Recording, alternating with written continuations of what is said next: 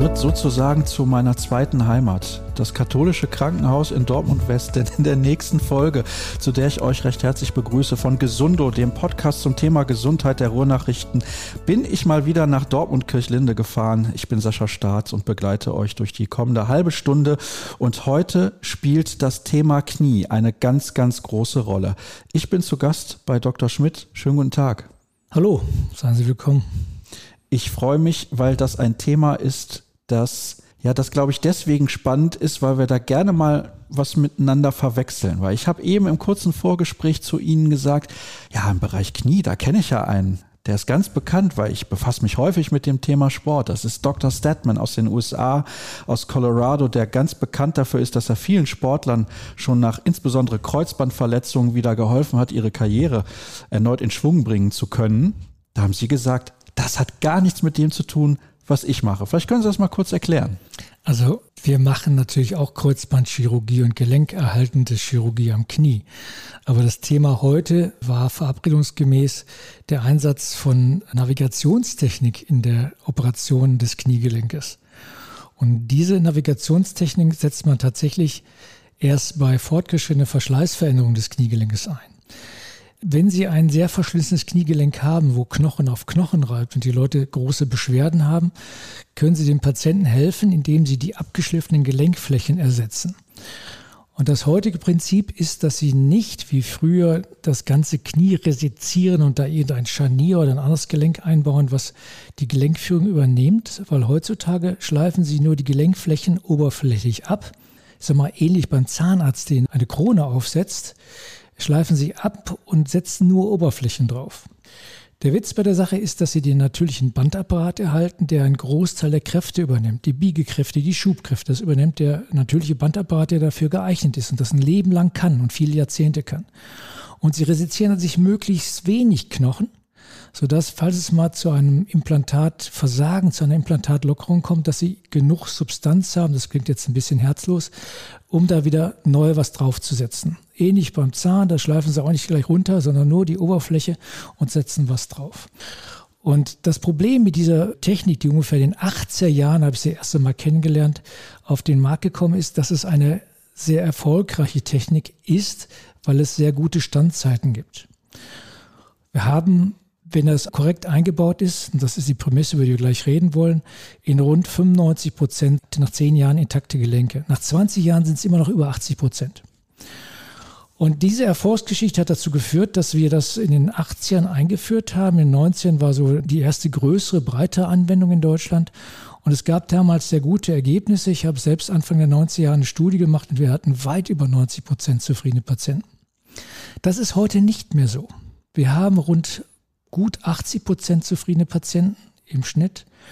Wir haben leider einige, die nicht mit zufrieden sind. Das hat mehrere Gründe. Erstens, wenn Sie ein gutes Verfahren haben, verführt es dazu, die Indikation bereitzustellen.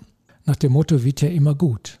Sie müssen schon sehr wohl den Patienten aussuchen, der davon profitieren kann. Da sind viele Dinge, die Sie beachten müssen. Das Zweite ist, Sie müssen das natürlich möglichst exakt einbauen, weil die gut eingebauten Knie tatsächlich bessere Ergebnisse haben. Und da kommen wir jetzt zu dem Punkt, über den wir an sich heute reden wollen.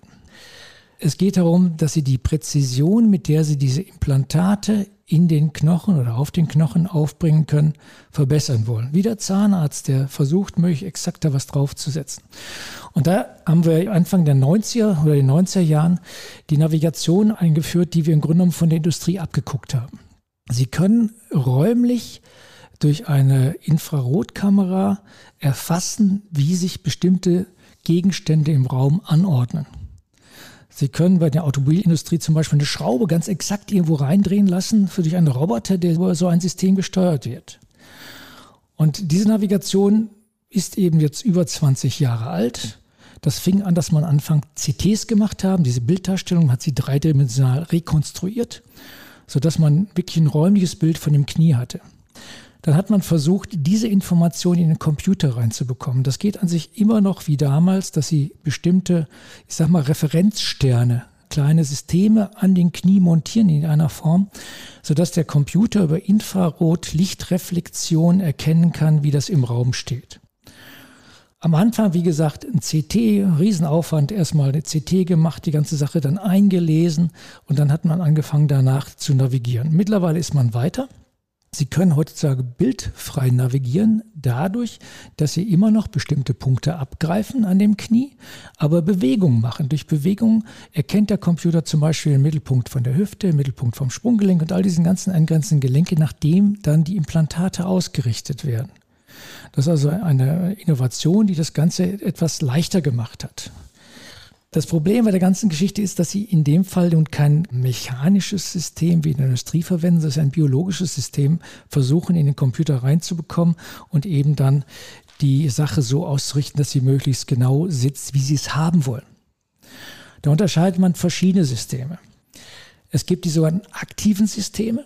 Das heißt, Sie machen diese Information in den Computer. Der Computer errechnet daraus, wie er es implantieren würde. Und Sie haben ein aktives System, quasi ein Roboter, der dann für Sie die Schnitte macht.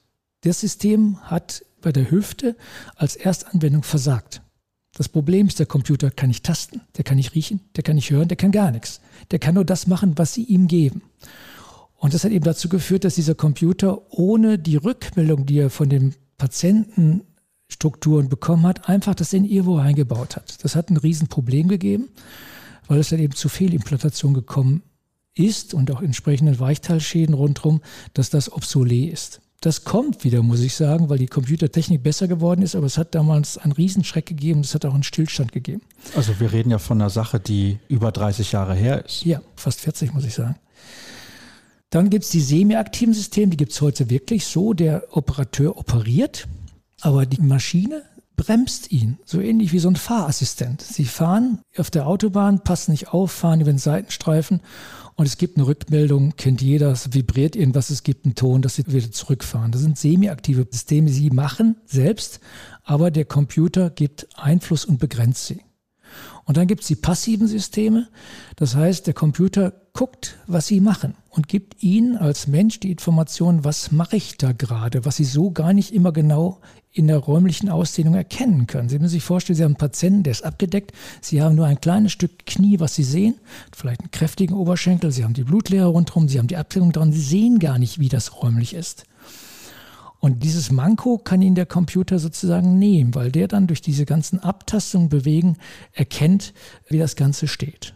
Ne? Die klassische Methode ist, dass Sie bestimmte mechanische Instrumente an den Knochen bringen oder zum Teil in den Knochen bringen, sodass sie über die Markraumhöhle eine gewisse Vorgabe haben und sich daran orientieren, wie sie ihre Implantation dann machen wollen. Sie wollen ja nur die Gelenkoberflächen wegmachen, mehr nicht. Und da gibt es halt eben die Möglichkeit, dass man dann, wenn der Markraum nicht richtig getroffen ist oder dergleichen, dass sie da Fehlimplantationen machen. Und das hat man eben durch die Navigation deutlich besser hinbekommen. Wir haben viel höhere Präzision wie sie die Implantate reinsetzen können. Das hat zu einem Hype geführt. Im ersten Dekade dieses Jahrtausends haben die Leute überall navigiert. Das war eben das Nonplusultra. Man muss aber dazu sagen, zwei Dinge. Erstens haben wir damals navigiert. Wir haben alles immer ganz gerade gemacht, wie ich sag mal eine Ikea-Schranktür. Sie machen es ganz gerade. Ja, wobei bei Ikea bin ich mir da nicht immer so sicher. Aber ja, das Problem ist die Biologie und das ist genau der Knackpunkt. Ja, wenn Sie was ganz gerade machen, dann ist es oftmals, wenn Sie ein biologisches System haben, was eben sich verformt und bestimmte Vorgaben hat, dass es mit dem ganz gerade gar nicht so gut zurechtkommt. Ja, der Klassiker ist, Sie haben einen handgeschreinerten Schrank und machen nach 30 Jahren die Tür auf und zu und das geht, weil der weiß, wie das Holz sich verhält, wie er die Schublade macht, dass es das passende Spiel gibt. Und wenn das Ganze nur mit dem gerade, geradeaus mit dem Computer machen, fallen sie da eben unter Umständen auf den Bauch, wenn sie Becher. Ich habe selbst Ikea-Möbel, aber manchmal klemmen die halt. Nein, wir wollen das ja? jetzt nicht schlecht reden, aber das ist ja sehr interessant, das zu sehen dass sich die Technik natürlich erstmal verändert hat, wie die Technik eingesetzt wird. Bevor wir aber da weiter in die Tiefe gehen, würde ich nochmal gerne kurz einen Schritt zurückgehen. Gerne. Und zwar geht es mir auch darum, weil Sie eben gesagt haben, mit welchen Patienten Sie da zu tun haben. Es sind ja in der Regel wahrscheinlich dann auch ältere Menschen. Ist das immer eine Frage nur von Verschleiß oder sind es vielleicht auch teilweise jüngere Patienten, die Sie hier behandeln müssen bzw. operieren? Das ist ein ganz vielschichtiges Problem. Natürlich müssen Sie den einzelnen Menschen, den sie da vor sich haben, einschätzen, was sie da machen. Ja, es sind tatsächlich diese endgradigen Verschleiße, vorzugsweise die älteren Menschen, die eben dem natürlichen altersbedingten Verschleiß unterliegen. Es gibt aber leider auch jüngere Patienten, die solche Veränderungen bekommen nach einem Unfall, nach einer Verletzung, die dann sehr früh damit zurechtkommen. Und Sie müssen auch Folgendes sehen. Im Röntgenbild sehen Sie sehr wohl, wie stark der Verschleiß ist, wie stark die Deformität ist. Aber das ist nicht das Kriterium. Das sagt Ihnen, wenn der Patient unglücklich ist, was Sie machen könnten. Ich kenne Patienten, die kommen rein mit furchtbaren O-Beinen und ich gucke die an und sage, naja, ist das Knie, sollen wir da was machen? Der sagt, nö, nö, die Schulter. Mit dem Knie komme ich super zurecht. Ich kenne viele Patienten, die haben vollkommen verschlissenes Knie, können da super mit rumlaufen, gerade wenn es relativ schlanke, sportliche Menschen sind, die brauchen auch nicht, dass sie einen Eingriff bekommen. Sie müssen einfach kontrollieren, schleift sich der Knochen ab oder ist ein stabiler Zustand und da können die jahrzehntelang super mitlaufen. Also sie müssen immer ein Problem des Patienten bauen, nie ein Röntgenbild. So, jetzt haben Sie einen Patienten mit einem Problem. Dann müssen Sie natürlich gucken, wie kann ich ihm helfen. Wenn Sie kleine Veränderungen haben, können Sie vielleicht mit einer Endoskopie, mit einer Meniskuschirurgie, mit einer Kreuzbandchirurgie, Bandinstabilitäten dem Menschen helfen. Wenn Sie aber einen höhergradigen Verschleiß haben, insbesondere wenn es zu Fehlstellungen kommt, dann kommen Sie in der Regel an Knieoberflächenersatz nicht mehr vorbei. Und das muss man fragen. Wie geht es dem Patienten? Wie leidet er darunter? Ganz subjektiv. Das ist echt ein Handel. Sie sagen, Sie investieren eine Stunde OP-Zeit, Sie investieren eine Woche im Krankenhaus, Sie investieren zwei, drei Wochen Reha. Sie haben am Anfang Schmerzen. Obwohl wir Ihnen Schmerzmittel geben, werden Sie erträglich sein, aber Sie haben Schmerzen. Das geht nicht ohne. Und bis das Ganze sich so eingeschliffen hat, Sie richtig zufrieden sind, dauert es Aufgrund der Art der Operation mit Einbeziehung der natürlichen biologischen Bandstrukturen dauert es unter Umständen Wochen, Monate, bis es wirklich das hat, was es sein soll. Und wenn dieses Problem, ich sag mal, diesen Handel mit dem Patienten besprechen, wie sehr leidest du, wie sehr bist du eingeschränkt, wie weit ist deine Lebensqualität runter und natürlich, wie gesund bist du, kannst du den Eingriff dir zumuten. Und wenn er sagt, ja, das will ich haben, ich möchte wieder besser laufen, dann machen Sie das. Und das ist Alter sicherlich auch eine Rolle spielt, aber nicht ausschließlich. Also ich kenne Patienten, die sind sehr alt, du sagst, na gut, dann baust du das Ding ein, die halten in der Regel 20 Jahre zu über 80 Prozent und länger. Und er sagt, nee, also ich leide da nur bedingt drunter. Wenn ich also länger laufe, dann habe ich ein Problem, aber ich laufe gar nicht so weit mehr, weil mein Herz-Kreislauf bringt es nicht so. Dann sage ich, lass uns doch. Ja? Und sie haben das Pech, dass sie, oder der Patient hat das Pech, dass er nach einem schweren Unfall oder Sportverletzung, sagen wir schon relativ früh diese Veränderung hat. Und es ist alles versucht worden mit konservativer Therapie, mit Krankengymnastik. Er ist schon dreimal gespiegelt worden. Aber er sagte, die Lebensqualität ist mies. Ja, dann müssten Sie den auch in jüngeren Jahren so versorgen, weil Sie ihm da auch helfen können. Ne? Und wenn Sie sehen, dass diese Systeme, nochmal unter der Prämisse, wenn Sie eine gute Indikation haben, es exakt einbauen, sehr hohe Standzeiten auch bei jüngeren Patienten haben, dann können Sie das auch bei einem jüngeren Patienten durchführen. Zum Beispiel gibt es Extreme. Ich operiere viele Rheumatiker. Ich habe auch schon mein Knie bei einer schwerst veränderten Rheumatikern in den 20er Jahren ihres Lebens eingebaut. Und die ist überglücklich und die kann mich noch erinnern, zwei Knie, die kam im Streckdefizit, die konnte laufen wie ein Hutzelmännchen. Ja, danach war sie glücklich. Sie hat geheiratet, hat Familie gegründet und das hat viele Jahrzehnte gehalten. Also muss man sehr wohl den Patienten im Einzelnen sehen, wann das Sinn macht und wann es keinen Sinn macht. Deswegen ist meine nächste Frage, die mir gerade, während Sie das sagten, so in den Kopf geschossen ist, vielleicht schon ein bisschen obsolet, weil es ist ja nicht so, dass sie generell eine OP vermeiden wollen. Das ist nicht so, sondern es kommt immer darauf an, wie der einzelne Fall gelagert ist. Also prinzipiell soll eine Operation dann geführt werden, wenn sie dem Patienten wirklich mehr Lebensqualität gibt und es keine anderen Möglichkeiten gibt. Wenn jemand mit dem Muskeltraining eine gewisse Bandinstabilität ausgleichen kann, muss man den nicht unbedingt operieren. Und wie gesagt, der Patient, der durchgelaufene Gelenkflächen hat und meinetwegen ein Oberbein hat, aber sagt, das stört mich nicht so viel, den sollten Sie nicht operieren. Das ist der Grund, warum wir, als diese Methode begann hat, Ende der 80er Jahre, weit über 90 Prozent zufriedene Patienten hatten. Da sind die operiert worden, das war ja noch selten, die wirklich nicht mehr konnten. Die waren überglücklich, auch wenn die Knie damals vielleicht nicht immer optimal eingebaut wurden. Aber der Sprung von ganz schlecht zu hinreichend gut war für die super. Die waren zufrieden. Und dann kommt der Punkt, wo die Leute sagen, mein Gott, es wird ja besser, wird deutlich besser. Und dann werden Patienten operiert. Der Klassiker ist, sie kommen und sagen, ich kann keine 18 Loch Golf mehr spielen. Da sagt, kommen sie wieder, wenn sie weniger als neun spielen können. Weil so ein Patienten soll man nicht operieren. Weil wenn der Restbeschwerden haben sollte, und das gibt es, auch wenn sie gescheit operieren. Es gibt immer mal Restbeschwerden, witterungsabhängig, sonst irgendwas. Oder vielleicht auch mal Komplikationen, auch das gibt es. Dann haben Sie einen Patienten, der an sich noch recht gut leistungsfähig war, in einen unglücklichen Patienten verwandelt. Da machen Sie sich Vorwürfe und er macht sich auch selbst Vorwürfe, weil er ist den Handel eingegangen und es war ein schlechter Handel für ihn. Also immer Risiken und Nutzen abwägen, um dann die richtige Indikation zu stellen. Das ist die halbe Miete. Das ist mindestens genauso wichtig wie das Operieren.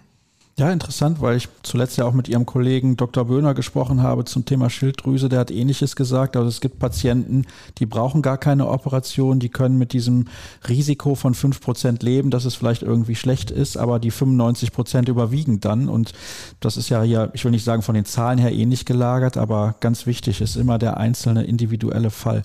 Kommen wir nochmal zurück zum Thema Technik, weil ich das sehr spannend fand. Ich habe Sie da eben so ein klein wenig unterbrochen, aber das ist schon wirklich erstaunlich. Und ich frage mich ja gerade dann auch, bevor es diese Knienavigation gab, wie hat man denn damals eigentlich operiert? Auf gut Glück? In Anführungsstrichen? Nein, nein, das war immer schon. Also es gab tatsächlich, die ersten Systeme wurden freihändig eingebaut kenne ich auch noch. Das war wie Oberammergau. Sie mussten die Oberflächen mit einem Meißel abtragen. Das war wirklich, da war das Geschick deutlich mehr gefragt als heute. Ja, da unterschied sich schon der Einzeloperateur sehr stark. Und dann hat man festgestellt, wenn sie die, ich sag mal, nicht der Mechanik entsprechend ausgerichtet einbauen, dass die dann nicht so lange halten. Und dann hat man Instrumente entwickelt. Instrumente, die man außen ans Bein reinmacht. Das geht einem schlanken Unterschenkel sehr gut. Da können Sie gut den Knöchel tasten, da können Sie gut die Kniemitte bei der Operation darstellen. Da kommen Sie mit einer hohen Genauigkeit mit entsprechenden Instrumenten ran. Das sind präzise Ausrichtungsinstrumente, wo Sie Schlitze drin haben, wo dann eben die oszillierende Säge, also die Knochensäge, hört sich schrecklich an, ganz exakt geführt wird, sodass Sie da auch eine hohe Präzision bekommen. Am Oberschenkel zum Beispiel ist es schwieriger. Da hat man eben den Markraum, die innere Höhle im Knochen aufgebohrt, eine Stange reingesteckt und dann eben die Instrumente daran angedockt und sich daran orientiert und so schon eine gewisse Genauigkeit erreichen können. Also das war in Abhängigkeit ehrlich gesagt auch von der Erfahrung und von der Art und Weise, wie sie vor die durchgeführten speziellen Röntgenaufnahmen vermessen haben. Relativ genau. Ja, sie haben dann wirklich die Operation am Röntgenbild schon simuliert, haben geguckt, wo sich wo was abtragen, um dahin zu kommen, wo ich hin möchte. Bloß der Fehler war damals, dass wir alle, ich will nicht sagen Fehler, aber es war die Zeit, dass wir gesagt haben, wir bauen die alle ganz gerade. Und das ist der Knackpunkt. Heutzutage weiß man, dass ganz gerade eben nicht für jeden passt. Ja, das ist ja der Klassiker, sag mal, der Fußballer, der nach 30 Jahren zu Ihnen kommt mit Mords Oberbein. Wenn Sie ihm ganz gerade Beine machen, sieht das erstens nicht so ganz glücklich aus aber darum geht es nicht. Aber der hat seine ganze Muskulatur, seinen ganzen Bandapparat über Jahrzehnte an diese Fehlstellung angepasst. Und wenn Sie den zu stark korrigieren, wird er nicht zufrieden. Warum nicht? Er kann zwar bewegen, aber er merkt, dass der Bandapparat so stark gedehnt worden ist, dass der Bandapparat zum Teil vernarbt ist. Und wenn was vernarbt, verliert es an Elastizität. Das ist wie so ein modernes Shirt, was Sie schön dehnen können. Und wenn Sie da eine Naht reinsetzen, ist zwar das Loch zu, aber es ist nicht mehr richtig dehnbar. Und das merken die Patienten. Heutzutage richten sie also diese Gelenke nicht mehr genau auf 0,0 ein, sondern sie versuchen tatsächlich die vorhandene Pathologie, die Veränderung ein bisschen wieder mit reinzunehmen im vernünftigen Rahmen. Wenn sie zu stark abweichen, ganz krummes Knie, ganz krumm machen, hält das nicht. Das weiß man. Wenn Sie aber ein Knie in einem gewissen Rahmen, man sagt so drei, vier Grad Abweichung einbauen, wie es vorher war, also wenn jemand ein O-Bein hatte von zehn Grad, dann setzt ihn auf drei, vier Grad O-Bein zurück, abgesehen, dass es optisch zum anderen Bein passt, ist aber der Hauptgrund, dass Sie dann die vorhandenen Bandapparat, der ja diese Gelenkflächen führt, nicht so stark kompromittieren, nicht so stark dehnen, dass er zu stark vernarbt. Und dieser Patient funktioniert tatsächlich, also sein Knie, Entschuldigung, Patient nicht, aber sein Knie funktioniert deutlich besser als den, den Sie auf ganz gerade gesetzt haben. Und da kommen wir jetzt genau wieder zurück. Wenn Sie eine Methode haben, mit der Sie relativ exakt die gewünschte Stellung der Implantate bekommen, also ein Maßsystem haben, dann erlaubt Ihnen gerade diese Navigationstechnik, diese Anpassung an die einzelne individuelle Fehlstellung des Patienten. Ja? Man spricht eben von einem Fehlstellung angepassten Alignment, also Ausrichtung. Man spricht auch zum Teil von kinematischem Alignment, weil Sie bei der Operation selbstverständlich auch die Bänder kontrollieren müssen. Sie versuchen sie so viel wie nötig, aber so wenig wie möglich auch abzulösen, damit sie eben nicht verlaben. Aber wenn Sie eine große Fehlstellung haben, müssen Sie die etwas loslösen, dass Sie sich etwas verrutschen können und der neuen Stellung anpassen. Sie dürfen sie nicht abschneiden. Dann haben sie verloren. Das ist Knie instabil.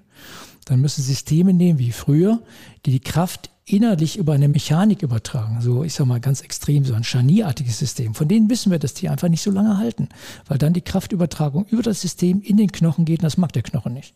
Also sie versuchen wirklich nur die Oberfläche zu machen und müssen die Bandspannung hinkriegen. Sie wollen die Bandspannung aber nicht zu stark korrigieren. Und da brauchen wir eben die Navigation, um die notwendige Präzision zu bekommen, damit sie dieses austarieren können. Das ist viel Erfahrung dabei. Aber seitdem man das auch weiß und in seine Operationstechnik mit reinzieht, wissen wir, dass wir bessere Ergebnisse haben. Sie sehen zwar radiologisch zum Teil nicht so schön geradeaus, aber wir wissen, warum wir es gemacht haben und wir sehen bessere klinische Ergebnisse. Und da ist eben die Navigation die Voraussetzung, dass Sie das in dieser Richtung überhaupt machen können.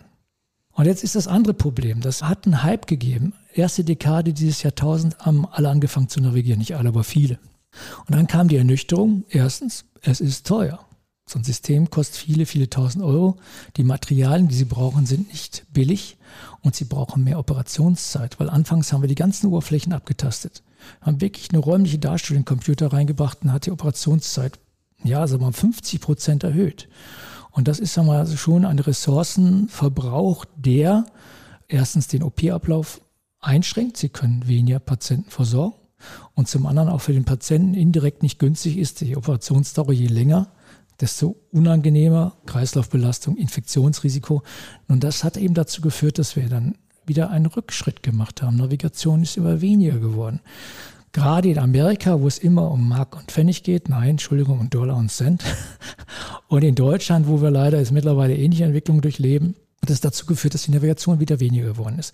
Anders zum Beispiel in Australien und auch in skandinavischen Ländern, wo die Navigation nach wie vor weitaus häufiger angewandt werden. Und die haben eben auch die Studien, muss man sagen, weil die auch eine bessere Erfassung der Ergebnisse haben. Die können ganz eindeutig zeigen, sie bauen genauer ein. Sie konnten aber mittlerweile, was sie am Anfang nicht konnten, zeigen, dass die, die modern eingebaut werden, also einen gewissen Grad auf die Fehlstellung und die Bandspannung eingehen, dass die tatsächlich auch bessere klinische Ergebnisse haben. Das war am Anfang nicht so. Gerade war gerade. Mit all den Problemen, die durch gerade kamen. Und jetzt wissen wir mittlerweile, wir bauen nicht nur präziser ein, wir können auch präzise das Ziel mit einer gewissen Abweichung erreichen, weil wir es kontrollieren können. Und dann haben wir auch bessere Ergebnisse. Und das ist an sich das, was überzeugend ist. Jetzt gibt es ja eine andere Entwicklung. Man versucht wieder die Robotik reinzubringen.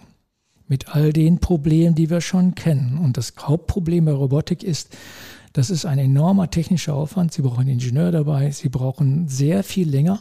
Sie bohren zusätzlich irgendwelche Löcher in den Knochen, um Pins reinzusetzen, um den entsprechend exakt den Knochen festhalten und einspannen zu können, beziehungsweise exakt die Ablesung machen zu können, um dieses überhaupt hinzukriegen. Und dann haben sie das Problem, dass sie zwar vielleicht ganz gut von der Stellung und von der Bandspannung landen, aber den Patienten mit längeren Schnitten, mit zusätzlicher Knochenverletzung und längerer Operationszeit belasten. Und das ist eine Sache, die ist sehr, ja, zweischneidig. Letztendlich wird es auch zu mehr Kosten, muss man aber leider sagen, sodass diese Technik, ja, ich weiß nicht, ob die sich in diesem Land durchsetzen kann, wo wir im Augenblick doch, sagen wir gerade im Gesundheitswesen schon ein bisschen mehr auf die Ressourcen achten müssen. Und da haben wir einen Kompromiss gefunden. Ich habe diese Entwicklung als ich noch in der Universität tätig war, im letzten Jahrtausend, war ich mit im Entwicklungszentrum, wo wir CT gesteuert die ganzen Sachen gemacht haben. Wir waren ganz begeistert und waren am OP-Tisch dann ein bisschen ernüchtert, wie lange das dauert. Und da hat es eben Entwicklung gegeben, dass man jetzt nicht mehr zusätzlich Löcher reinbohrt in den Knochen, nicht den Schnitt weitermacht, sondern wie gewünscht relativ umschriebene Zugänge macht und an die vorhandenen Präzisionsinstrumente, die sie sowieso an den Knochen dran setzen, solche Referenzsysteme einrastet. Sie schieben sie einfach rein, die rasten da ein, sodass der Computer sieht, was sie machen, ohne dass sie zusätzlich den Knochen verletzen. Das war am Anfang so, naja, ist das wirklich hinreichend, weil das andere ist ja doch irgendwie genauer. Da gibt aber genug Studien, mehrere, wir haben selbst das auch untersucht, dass sie letztendlich nahezu bei der gleichen Präzision und Genauigkeit landen, als wenn sie diesen Aufwand treiben. Jetzt haben sie zwei Fliegen mit einer Klappe geschlagen. Erstens, sie verletzen den Patienten nicht zusätzlich. Zweitens, es dauert deutlich kürzer, ja, weil sie nicht alle Oberflächen abtasten müssen. Und dadurch haben sie eben die Präzision ohne die anderen Nachteile. Wenn Sie die klinischen Ergebnisse der Navigation angucken, waren die an sich von der Ausrichtung, von der Funktionalität besser. Aber sie hatten eine gewisse Komplikationsratensteigerung, weil sie durch die Pins, durch die zusätzlichen Verletzungen Probleme bekommen haben. Und dann nützt ihnen dadurch letztlich die anderen Ergebnisse, dass sie weniger Lockerung haben. Auch das ist nachgewiesen. Die lockern sich weniger, wenn sie exakter eingebaut sind. Dass sie diese Vorteile durch die Nachteile der zusätzlichen Verletzungen auch wieder verloren hatten. Und da haben wir jetzt, glaube ich, den idealen Kompromiss gefunden aus umschriebenen Aufwand und gewünschter Präzision mit der Möglichkeit, diese neuen Implantationstechniken mit Bandanpassung, mit der vorherigen Fehlstellung, Anpassung eben so zu adressieren, so zu behandeln, dass sie ein möglichst gutes radioloses, aber vor allem auch klinisches Ergebnis bekommen was mich da noch sehr interessiert, weil Sie das eben so explizit erwähnt haben, die Operationszeit. Und dann haben Sie gesagt, das ist teilweise 50 Prozent mehr gewesen, als man das vielleicht eigentlich erwartet hätte oder ja, wie das auch effizient ist mit dem aktuellen Gesundheitssystem, was wir haben in Deutschland. Sie haben auch gesagt, die Kosten sind natürlich ein Problem. Daher die Frage, wie lange dauert denn so eine in Anführungsstrichen nochmal Standardoperation, weil es ist ja immer anders, das haben ja. wir ja eben auch schon mal besprochen. Wie lange dauert das so im Schnitt und wie viel länger hat es dann halt auch gedauert? Haben Sie ja gesagt, 50 Prozent länger hat es gedauert dann damals mit diesem anderen Weg. Und was ist für Sie persönlich der beste Mittelweg? Sie haben das ja gerade schon ein bisschen angedeutet. Also die Operationsdauer für einen Knieoberflächenersatz ist um eine Stunde herum. Meistens ein bisschen länger, aber nicht deutlich. Natürlich, wenn Sie ein extrem viel geformtes Knie haben und vielleicht ein Operateur, der noch nicht ganz so viele Knie operiert hat, dann kann es auch mal anderthalb Stunden dauern. Aber in der Regel sind Sie eine Stunde plus minus zehn Minuten fertig. Durch die Navigation im klassischen Sinne, die wir immer noch verwenden können. Die Systeme haben wir ja, die in Einzelfällen auch sinnvoll sind. Wenn Sie sehr starke Deformitäten haben, dann müssen Sie einfach die Zeit für die aufwendige Navigation nehmen. Da müssen Sie Pins bohren und so weiter und so weiter, um dann wirklich da der Sache gerecht zu werden. Das sind aber Einzelfälle. Dann kann so eine Operation nochmal zwei Stunden dauern. Und es geht nicht nur um die Kosten. Letztendlich dem Patienten wollen wir die optimale Versorgung gewährleisten. Ja gut, wir müssen auch die Allgemeinheit der Patienten sehen, aber trotzdem es geht nicht nur um die Kosten, es geht einfach, die Operationsdauer ist länger, er braucht länger Narkose. Und sie haben nachweislich höhere Infektionsraten, je länger so ein Knie offen ist. Trotz aller Laminar Flow Air Decken, die wir haben, all solchen Geschichten. Je länger eine Operation dauert, umso verletzender ist sie nun mal. Und der Kompromiss, den wir machen bei den Knien, die in einem gewissen Rahmen äh, Fehlstellungen aufweisen, ist eben eine Navigation ohne diese ganzen Geschichten, mit einem ähnlich präzisen Ergebnis und vor allem, wir sehen, was wir machen. Es hat auch einen Lehreffekt. Früher haben sie vieles ausgerichtet reingesetzt, heute sehen sie, wie sie es einsetzen. Und allein dieses Feedback, das ist in der anderen Ebene zum Beispiel nach hinten verkippt oder etwas verdreht. Diese ganzen Informationen fließen ein und beeinflussen ihr zukünftiges Handeln. Wir haben durch die Navigation sehr, sehr viel gelernt über Implantationstechnik, das sie sonst gar nicht mitbekommen hätten. Sie kriegen die Zahlen, sie sehen, was sie machen und müssen natürlich dann aus diesen Zahlen, die sie bekommen und den Ergebnissen Rückschlüsse ziehen, um ihre Technik zu optimieren. Das ist also wirklich eine Lehrmaßnahme auch für uns. Wo Sie gerade Zahlen sagen, und wir kommen jetzt so langsam aber sicher zum Ende unseres Gespräches. Das ist sicherlich auch etwas, was sich die Zuhörer jetzt gerade fragen. Wir haben ein paar Mal Kosten erwähnt. Wie viele Kosten werden denn generell übernommen und müssen die Patienten oder Patientinnen vielleicht auch noch selber Kosten tragen, je nach Operation? Also noch werden die Kosten von den Krankenkassen übernommen. Da sind wir in einer ganz glücklichen Lage in diesem Land. Verglichen mit rundherum sind wir wirklich in einer glücklichen Lage, dass da zwar überprüft wird, und das ist korrekt, ob die Indikation stimmt. Sie können nicht jeden mit einer kleinen Knieveränderung gleich mit dem Kniesystem versorgen, weil vielleicht Ihr Krankenhaus da mehr Geld durchverdient. Das ist unseriös, das ist unärztlich, das darf nicht sein. Es wird aber auch kontrolliert. Und das ist richtig so. Aber die Kosten werden tatsächlich übernommen. Und wenn Sie jetzt diesen Mehraufwand der Navigation führen, dann ist das für den Patienten gut, fürs Krankenhaus nicht. Da kriegen sie keinen Cent für. Das ist so ein bisschen ein Problem. Sie machen das tatsächlich, weil sie die Qualität ihrer Arbeit steigern wollen, aber das ist nicht abbildbar. Da gibt es nichts für. Aber mit dieser Technik, die ich Ihnen beschrieben habe, hält sich das einmal in einem Rahmen. Sie müssen sich vorstellen, Sie haben ein System, wo Sie sehr, sehr viele Arbeitskräfte bezahlen müssen. Beginnend vor der Putzfrau, end mit ihrem Chefarzt. Es sind ganz, ganz viele Leute, Schwestern, Oberärzte, Assistenzärzte Und Sie müssen eine große Logistik unterhalten, den OP-Raum mit der ganzen Energie, mit den ganzen Kühltechniken, Wärmetechniken, Laminar Airfloating. Das sind alles Kosten. Man kalkuliert heute eine OP-Minute mit ungefähr 30 Euro. Das hört sich schrecklich viel an, aber das kommt ganz schnell zustande. Sie müssen ja auch letztendlich Immobilie erhalten und, und, und. So, wenn Sie das rechnen, dann wissen Sie, was so eine Operation kostet. Die Krankenkassen zahlen das in sogenannten Fallpauschalen. Wenn Sie also sagen, der braucht eine Knieprothese und ist berechtigt, dann kostet das mehrere tausend Euro. Das sind ungefähr 6000 Euro, die das kostet, die Krankenkasse dafür bezahlen muss. Das klingt viel, aber es passt letztendlich, um die Sache kostendeckt und nicht unbedingt Gewinn bringt, über die Bühne zu bringen. Aber davon zahlt der Patient keinen Cent. Egal, ob er jetzt Kassenpatient, Privatpatient oder sonst was ist, das wird einfach heutzutage, wenn es berechtigt ist, Gott sei Dank diesem Land noch übernommen. Da zahlt auch keiner zu. Und wenn Sie navigieren oder Spezialimplantate verwenden müssen, weil besondere Fehlstellung da ist, da gibt es einen gewissen Abschlag. Aber wenn es Allergien gibt, Sie bestimmte beschichtete Implantate brauchen, das wird nicht abgebildet. Das ist ja sehr gut, dass da die Kosten übernommen werden. Ich glaube, das beruhigt den einen oder anderen tatsächlich, weil sich viele ja immer die Frage stellen, in ganz vielen Bereichen der Gesundheit selber draufzahlen müssen, aber da zum Glück ist das noch nicht der Fall. Mir ist zu Ohren gekommen, das wurde so gesagt, Dr. Schmidt ist der, der hier am meisten arbeitet. Deswegen möchte ich Sie auch nicht weiter aufhalten, weil es kann ja sein, dass Sie noch was zu tun haben. Aber haben Sie noch was, was Sie uns mit auf den Weg geben wollen? Ich arbeite gerne, insofern stört mich das nicht. okay, dann bin ich beruhigt. Dann bedanke ich mich für ein aufschlussreiches und tolles Gespräch und weise nochmal darauf hin. Alle Informationen zu dieser Podcast-Serie findet ihr auf ruhrnachrichten.de. Danke, dass ihr mit dabei gewesen seid und reingehört habt und hoffentlich bis zur nächsten Ausgabe. Tschüss.